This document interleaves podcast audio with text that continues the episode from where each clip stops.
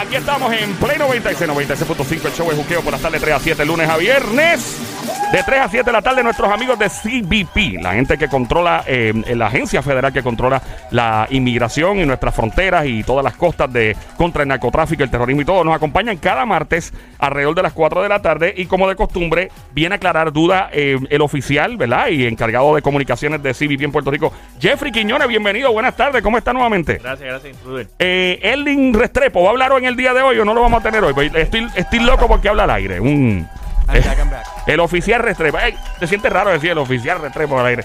Mira, eh, no, de verdad, gracias por el segmento, eh, estar con nosotros. Es un segmento bien interesante. Salimos de muchísimas dudas. Y hoy vamos a hablar, nos vamos a.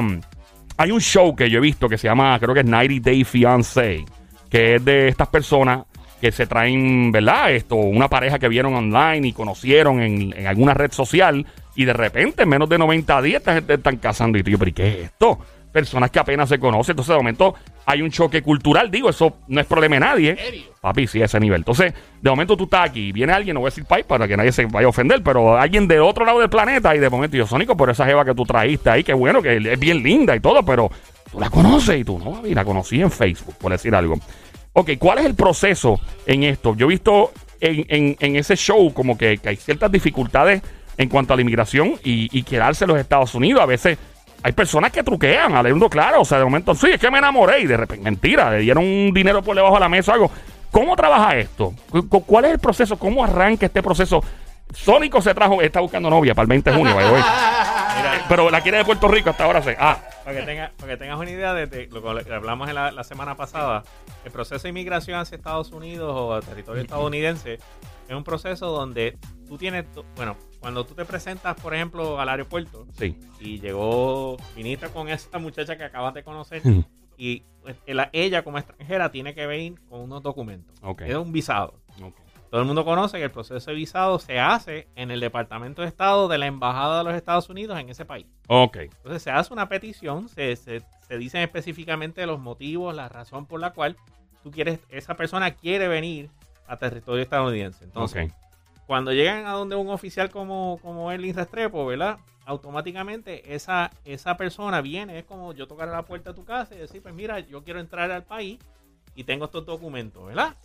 Eh, pues básicamente el, en, en el show lo que no te enseñan es el proceso, por ejemplo, de cuando se presenta el documento y el oficial básicamente lo que va a es decir, dígame el propósito de su visita. ¿Por qué usted quiere venir? Ok. ¿verdad? Y usted, si usted es ciudadano americano, pues usted dice, mira, aquí está mi pasaporte como ciudadano americano y yo estoy regresando de un viaje. Ok. Y el oficial, pues dice, ah, ok, está bien, este, ver- verifica que usted sea un ciudadano americano y bueno, usted entra. Cuando se trata de un ciudadano extranjero, ese ciudadano extranjero tiene que demostrar que tiene derecho a entrar.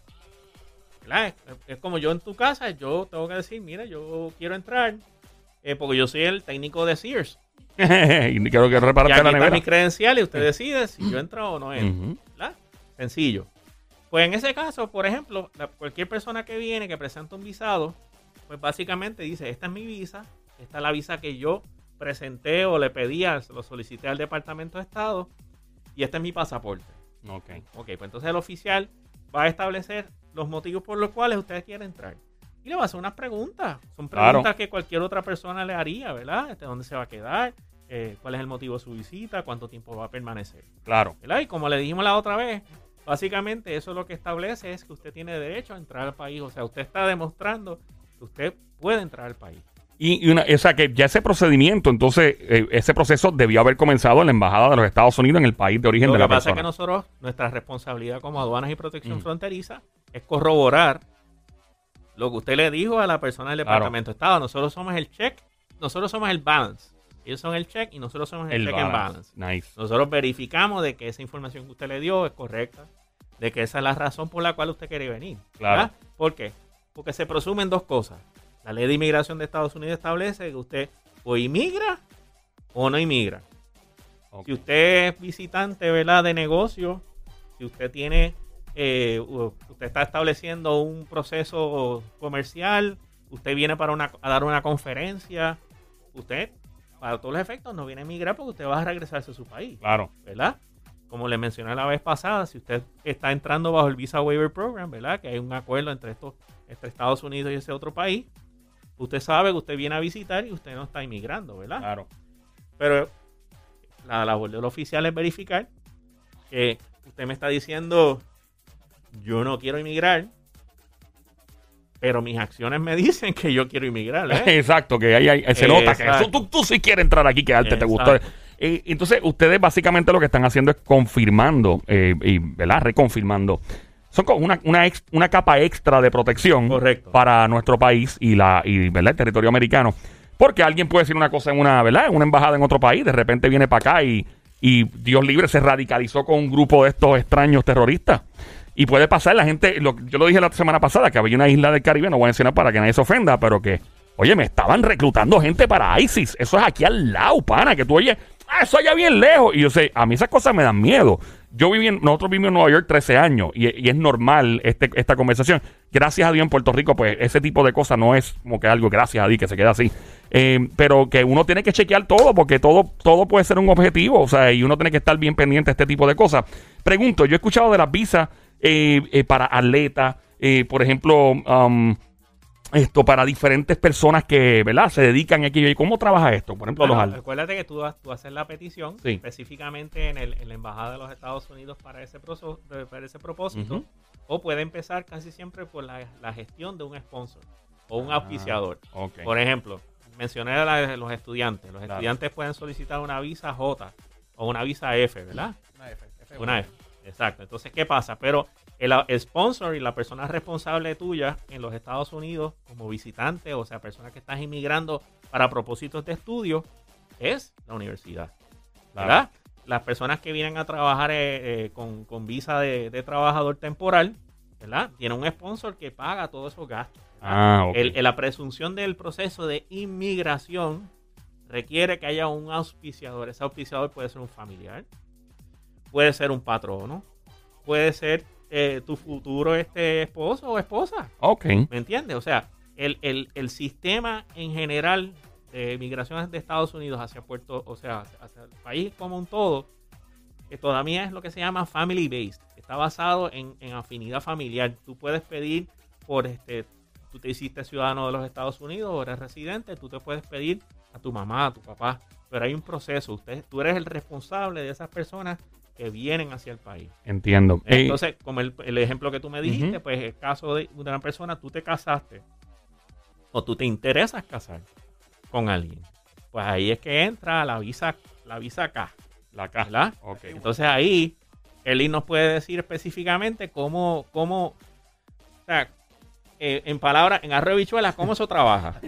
¿Cómo trabaja eso, Erling? Un intruder de tanto tiempo, ¿verdad? Volví a- Tanto tiempo a- a- al aire. eh, bueno, eh, Erling tiene experiencia en comunicaciones, lo hace que obviamente decidió obviamente entrar al gobierno federal y me sorprendió. Me acuerdo cuando, cuando nos encontramos, la vi de Erling, y tú me dijiste intro, guay, de lejos. Eh, cuéntanos, háblanos, háblanos eh, eh, al respecto de esta visa, que es la visa acá. Estoy aprendiendo unas Mira, cosas hoy que no sabía. Las visas. Básicamente, eh, te dan una visa, ya sea de estudiante, de fianza, de trabajo.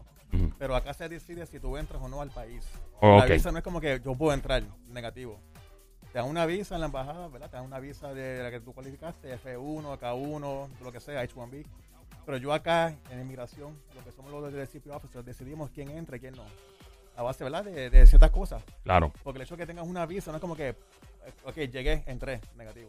No es así. claro. Jeffrey, somos un layer de protección para el país. Mucha gente, pues obviamente, ustedes viajan mucho, Nueva York, Miami, fuiste para allá un par de días, te enamoraste de una muchacha allá, que es de un país, ¿verdad? De que se, Atención, Sónico. Ah. se enamoraron. Sony, escucha, Sony, escucha. se enamoraron en un par de días, se fue para su país, tú para el tuyo, tú como que se enamoraron. Titanic Way. ¿Qué hacen? Pues mira, pues hay un proceso legal que se hace, ¿verdad? Con la embajada. Básicamente el K1, como dicen, ¿verdad? Como la televisión, el show ese que es de 90 días. Básicamente es algo, ¿verdad? Pero con más, ¿verdad? Este proceso. Básicamente tienes 90 días para casarte. Esta Ah, persona llega a Estados Unidos, ya sea en el día número uno, en el 20, en el que sea. Te dan la visa, llegaste a Estados Unidos, te casaste en una semana, dos semanas, tres meses. Mucha gente viene en un mes, se dan cuenta como que, eh, no era para mí. Se de- devuelven. Uno dice, pues, me quedo más tiempo, me convenció, pues sí, me voy a casar. Pues tienes 90 días para ese proceso. por eso es que se llama así el show, 90 Days. Fiancé. Yo decía, ¿por qué se llama así? Mira, ahora, ahora entiendo la razón. Claro, muchas veces, pues, se enamoraron, tú como que, como que, pero, eso lo dirá el tiempo. Pero, anyways, la cosa es que tienes 90 días para casarte. Si no te casas en 90 días, ¿qué sucede? Going back home. Ok. Eh, también ha pasado que, como dijo Jeffrey, hay un sponsor. Ok. El fiance pidió a la, ¿verdad? a su novia, Su prometido. Ujú. a su prometida, llega al país, se dio cuenta, mira, como que no es para mí, y le canceló su visa. Mira, no, eh, no me caso, ¿qué hace ella? Going back home también. Oh, wow. Eso no garantiza que te quedes aquí paseando este, hasta los 90 días. O sea, que te- ah, puede ser que antes de los 90 días, si se prueba que no hay una, un interés hasta el mismo real. día, pues. hasta el mismo día, si ya llegó, al- al, ¿verdad? llegó a Puerto Rico, aterrizó, está en emigración, él llamó en ese momento, mira, eh, no, no entra, no la quiero, no dejamos. En ese momento, pues, se cancela y se devuelve ese mismo día. Una, una pregunta, y esto no tiene, creo que no tiene nada que ver con el tema. ¿Usted alguna vez en, en- ser bien loco, Eh, ven el pasaporte, pa, se fue la persona, va a Colombia, se opera y se cambia el rostro, se, o sea, una, o sea, deja de ser la persona que era y se opera la nariz y, y no, pues yo conozco a alguien de Nueva York, ¿te acuerdas? Que se hizo, se hizo cirugía y no se parecía casi.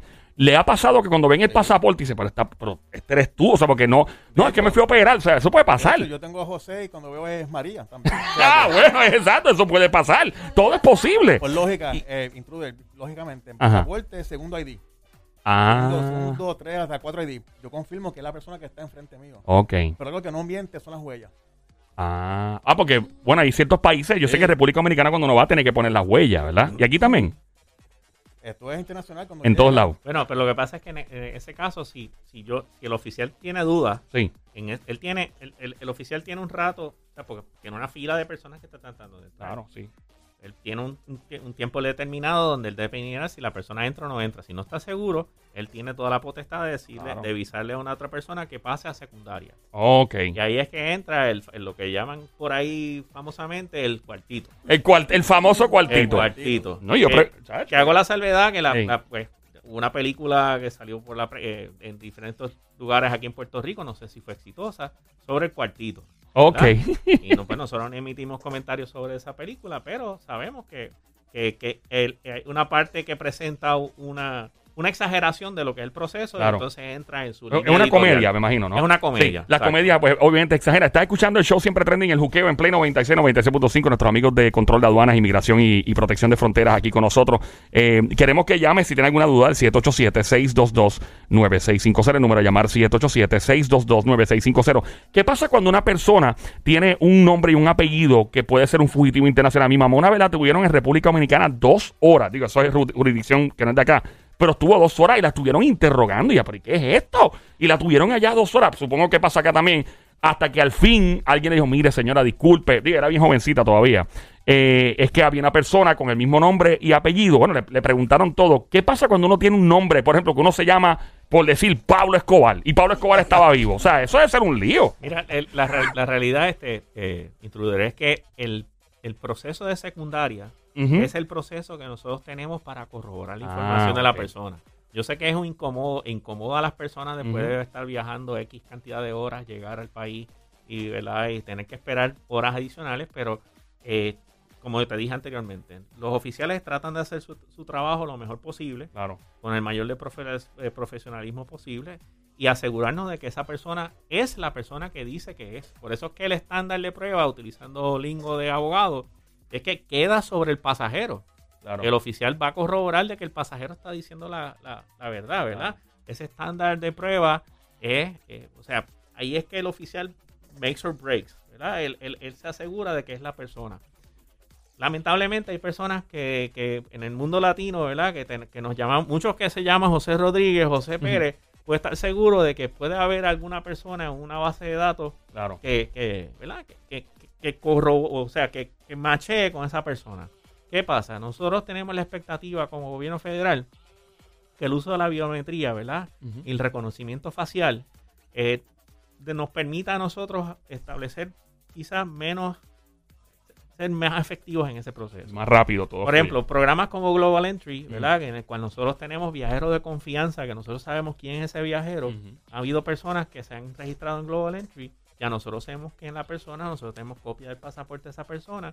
Y entonces cuando la persona llega, pues nosotros podemos corroborar de que es esta persona y no es otro José Rodríguez, que es el que estamos buscando. Y ¿Me debe, ser bien difícil, ¿no? Y, y en este mundo donde a, a todo el mundo le roban la identidad. Ah, yo me pregunto porque ah, yo, yo sé de alguien allá afuera que le robaron la identidad y le llegó, creo que fue una orden judicial porque tenía una pensión que debía. Y el tipo, ¿por qué es esto? Si yo, yo no tengo ni hijo, tú sabes. Que sepa yo, me imagino. Este, me imagino. ¿Y, y cómo funciona? Ah, ¿Cómo funciona si una persona sabe? Porque hay gente que ignora esto. Hay gente, ah, me robaron la identidad, no me importa. Pero yo, yo lo, lo- lo- a, mí, a mí me pasó y yo lo tomé muy en serio. Eh, y pregunto porque si alguien está en el proceso de aclarar su, su robo de identidad, eh, deberían dar con los papeles encima. Si alguien está aclarando, por si acaso de repente hay un loco que se puso el nombre y empezó a viajar, porque uno nunca sabe. Aquí hubo una vez, me acuerdo que hace como 10 años, que empezaron a robarse los certificados de nacimiento en Puerto Rico. Y, a- y porque obviamente tenemos nombres latinos, hay, hay, hay, hay gente, ¿verdad?, de diferentes países que tienen nuestros nombres. Y no, espérate, esta gente es más fácil, ¿verdad?, tumbarle la identidad. ¿Cómo funciona esa parte? Aparte del double check, Bueno. supongo, ¿verdad? Yo no te, o sea, el, el proceso de cómo se maneja no te, no te podría elaborar porque no conozco cómo, o sea, Ok. cómo nosotros intervenimos en eso. Lo que sí te puedo decir es que, por ejemplo, nosotros sí hemos atendido casos en los cuales las personas eh, que viajan y que están indocumentadas en Puerto Rico o que son criminales buscados utilizan documentos falsos para poderse mover libremente a través del sistema de transportación este, internacional.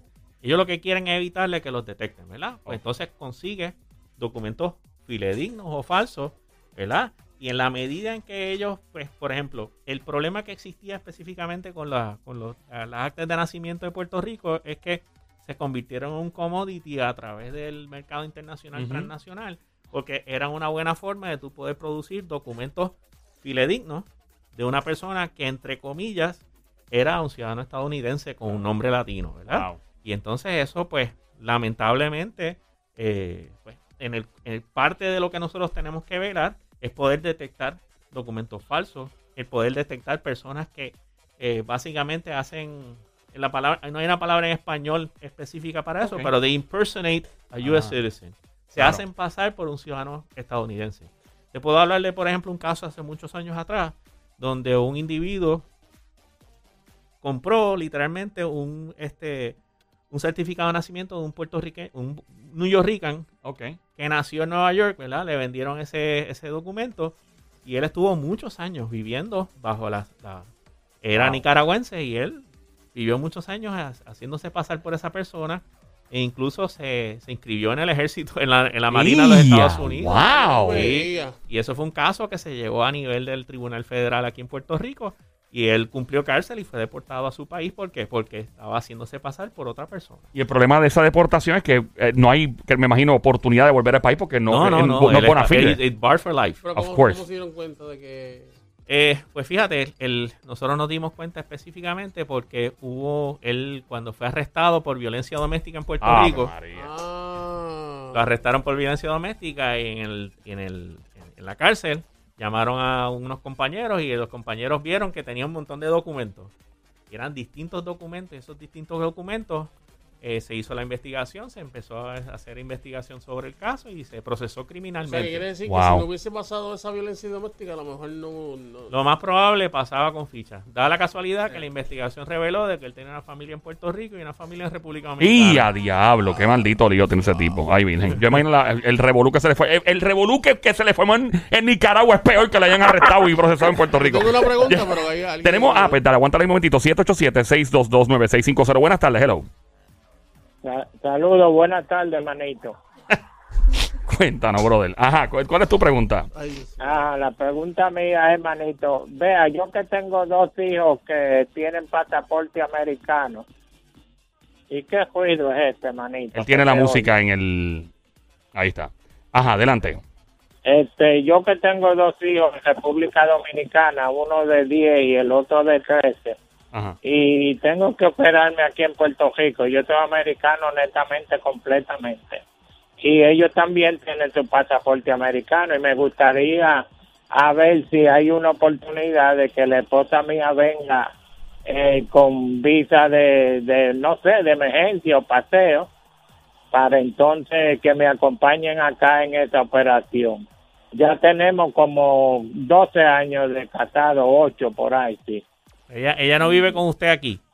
No, ella no vive porque está con mis dos hijos en República Dominicana. Ok. Pero nosotros ellos son- tenemos y ellos son ciudadanos como 18. estadounidenses. Ajá, sí, ellos tienen su pasaporte estadounidense y también eh, eh, son mi- eh, muchachos míos, ¿usted me Pero, entiende? pero usted, pero usted está casado legalmente allá con ella. Sí, yo me casé, pero como eso es- llega, lleva un proceso un poco tedioso y cuesta arriba, eh, todavía no me le han dado visa y entonces yo prontamente dentro de dos meses tengo que hacerme la operación del fermo. Me gustaría que mis hijos estén aquí, pero como son pequeños, pues para yo atenderlos se me hace difícil, tú sabes. Bueno, pero ellos, ellos para eh, caballeros, para todos los efectos, ellos son ciudadanos estadounidenses, ellos pueden venir con su pasaporte eh, hacia, hacia acá. Sí, Ah. pero la, la esposa mía no tiene la... La entonces ella tendría que solicitar un visado eh, específicamente para venir al país y, y establecer la... o sea, pero Porque tendría que, tendría que solicitar el visado. Si es una emergencia real, dependiendo de qué tipo de emergencia sea, puede pedir un, lo que es un, un parol. también. Pero con evidencia de que, que- qué está pasando, dónde está pasando. Sí, sí. Sí, no, yo tengo todos los evidencias médicos. Lo que pasa es que yo, que como no tengo mucha familia aquí, ya tan viejito, no quiero operarme estando yo solo. ¿Tú me entiendes? Caballero, nosotros, que- nosotros no podemos hacer esa gestión con, por usted. Tendría que No, de no, alguna manera u otra lo menos solicitar esa allá. pregunta, esa pregunta, a ver de qué forma me la pueden responder si yo tengo que llevar algo de aquí o, o cosas así, Ah, bueno. O mandarle a ella. Sí, tienes que buscar, por lo que escuché bien, tienes que escuchar- buscar todo el récord médico, toda escritura, todo documento que un médico pueda certificar, supongo, del laboratorio, orden Y- de Y operación. el, doc- y el documento más importante, su certificado de matrimonio. Manito, manito, cualquier, nos tira después cualquier cosita y, y gracias por confiar la duda en nosotros. Eh, estamos eh, en, en Play 96, 96.5, el show siempre trending, el juqueo por las tardes 3 a 7, lunes a viernes, como hacemos todos los martes a las 4 de la tarde con nuestro eh, segmento, ¿verdad? Con nuestros amigos de aduanas, control de aduanas, inmigración, protección de frontera. En el día de hoy con el oficial Jeffrey Quiñones, el Restrepo. Sónico, ¿tengo una pregunta? Sí, este, Yes. no estoy diciendo que, ¿verdad? Este, haya pasado, no sé, pero Ah, tengo ya. una duda. Ajá. ¿Un amigo que se llama como tú? No, no, no. Ah, no, por no, si acaso. no. De, estaban hablando de, de, de estos, de estas personas que viajan a, a a diferentes países, eh, por ejemplo, si algo de deportes o qué sé yo, por ejemplo, por ponerle un nombre, este, Cuba va a viajar a Puerto Rico. Eh, esa gente de ese, ese grupo de Cuba va a viajar a Puerto Rico. Y viajaron y qué sé yo y están en lo de, en lo de los juegos y no sé qué. Y una de esas personas eh, desea o se va o quiere quedarse en la isla y se queda en la isla eh, yéndose de, de, verdad de lo que es su equipo su equipo de- de pelota lo que sea se queda en Puerto Rico cómo ustedes eh, saben que esto está sucediendo y de qué manera pues usted- eh, ustedes actúan en esta situación Bueno, en ese, en ese caso, muy probable nuestros oficiales no van a intervenir en- eh, con la persona porque ya está en el país, o sea, está adentro. O sea, que ya para todos los efectos, esa persona tiene que acudir a un oficial o a un agente del Servicio de Migración y Control de Aduanas, de ICE, HSI, para entonces, ahí tendría que, estaría peti- peticionando un, un asilo, ¿verdad? Sería asilo por motivos políticos, pero tiene que demostrar específicamente eh, la razón por la cual está pidiendo el asilo y para todos los efectos, y esto pues se ha discutido bastante eh, reciente en los medios estadounidenses por el asunto de lo que está pasando en la frontera con Estados Unidos, tiene que demostrar un, un temor fundado. Un temor fundado. O sea, que él tenga, él pueda demostrarle a una persona que pueda, el- el- la persona que va a evaluar el caso, pueda eh, informadamente demo- eh, demostrarle que tiene un temor de regresar. Pero es como antes que estaba pie mojado, pie seco. Que Mm. ya con, la- con Obama. Que tú llegabas aquí de, de Cuba y ahora ¿verdad? Tú pedías asilo y era rápido. Ya no. Ya eso cambió, ¿no? Y eso, por ahora, lo- la gente que hace política, pues lo mantuvieron así. Le iba a preguntar sobre eso precisamente. Eh, la película The Terminal, por ejemplo, que sale Tom Hanks, que es una tremenda película. Y, y mucha gente decía, pero ¿y cómo el tipo se queda en el aeropuerto viviendo? Eh, ¿Cómo? O sea, me acuerdo que en el interrogatorio eh, le dice, mira, usted te puedes quedar, pero tienes que decirnos, que es lo que usted acaba de decir oficial ahora mismo, me tenés que decir del país que viene, creo que era un país de Eastern Europe, no sé dónde exactamente, eh, y le dicen, ¿por, ¿por qué quieres venir? ¿Tú sientes miedo en tu país? ¿Te están persiguiendo? Por eso, y el tipo, no, mano, mi país me encanta, es chilling, y el tipo como que dime que sigue en la película. Pregunto, eh, o sea, si una persona como la película de Terminal, la mayoría de las cosas que pasaron ahí ah, o sea, son las, las leyes como son eh, en ese sentido. Claro, hay, hay cosas ficticias, es una película, hay, pero... Hay, hay un, un elemento de, de- de exageración. Claro. eh, en alguno de los. O sea, le da el. el- el- básicamente le imprime el, el melodrama de Hollywood. Claro, claro. ¿verdad? Pero el- la realidad es que, por lo general, una persona que, que- que entra al país, ¿verdad? Y, y- o, o que en ese caso, si no me equivoco, yo no me acuerdo bien de la película, pero él entra, él está en el aeropuerto y él permanece en un estatus, eh, básicamente en un limbo. Ok, Eh, él está pidiendo, él no se atreve a pedir al asilo, ¿verdad? Y lo, lo que los oficiales le están pidiendo es, ok, tú, tú, tú estás pidiendo asilo en los Estados Unidos para poderte quedar.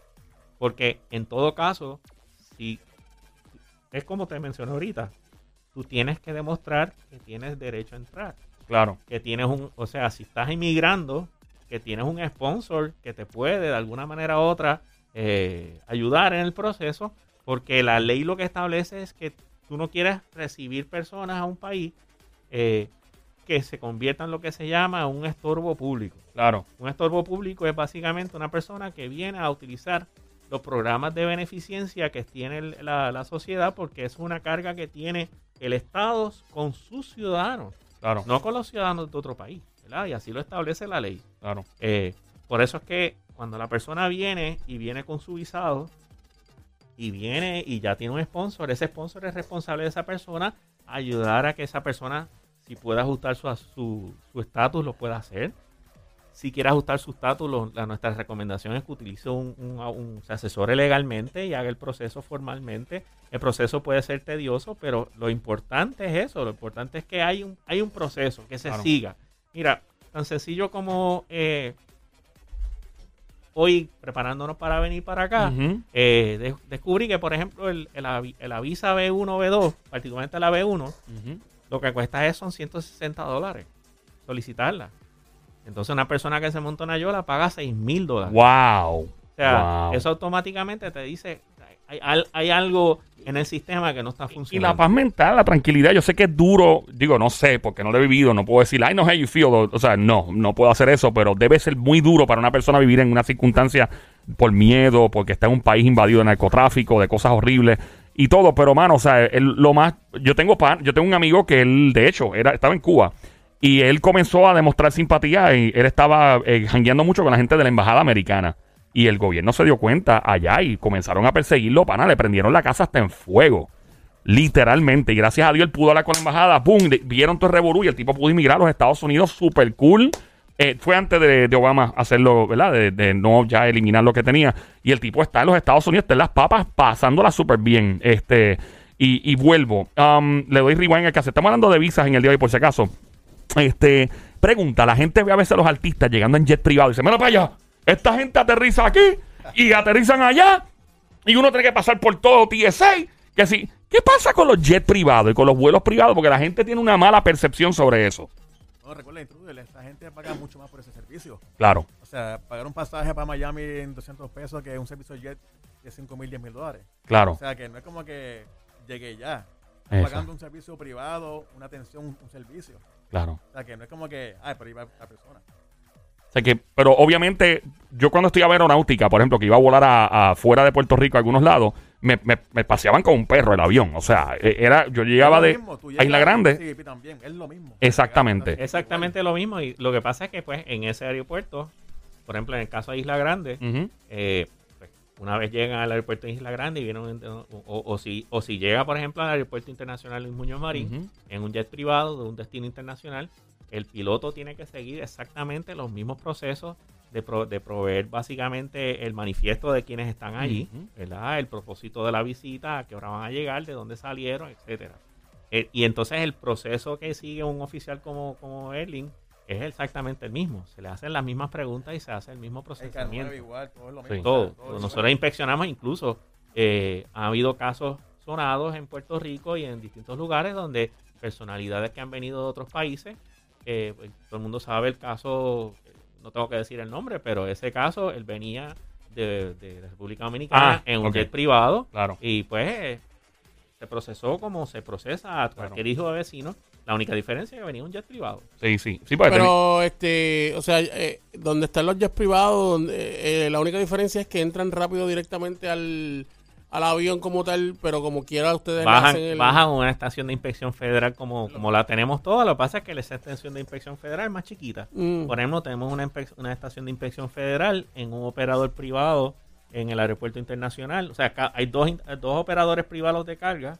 Eh, ¿Cómo que se le dicen? Este, los los, eh, MROs. Management.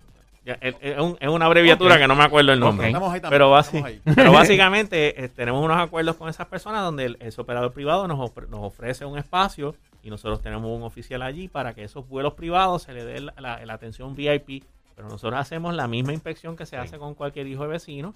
Este, e incluso ese tipo de inspección es mucho más profunda porque ese oficial solamente se encarga de ese Sí, tipo de es más pasajeros. Y no tiene prisa, ¿verdad? No hay prisa. sí, no hay prisa, no hay prisa, Yo no tengo una fila, yo no tengo una fila de gente esperándome. Una vez alguien me dijo que yo tengo un pana que. ¿Te acuerdas, Ronald? Ronald Mora, que un pana de él estaba en CBP y cuando llegó un jet a Puerto Rico, creo que fue que cuando abrió, el tipo era fanático de que se va. Era, creo que era este. No sé si era Bon Jovi o Bano o el de YouTube. Que cuando salió la puerta, el tipo hizo pum. Déjame mantener la compostura, déjame mantener la compostura porque era bien. Papi, esos son estrellas mundiales. Pero nada, eh, de verdad que son tantas preguntas. Tenemos eh, muchas preguntas para otros martes más. Y, y tú siempre puedes llamar para acá al 787-622-9650.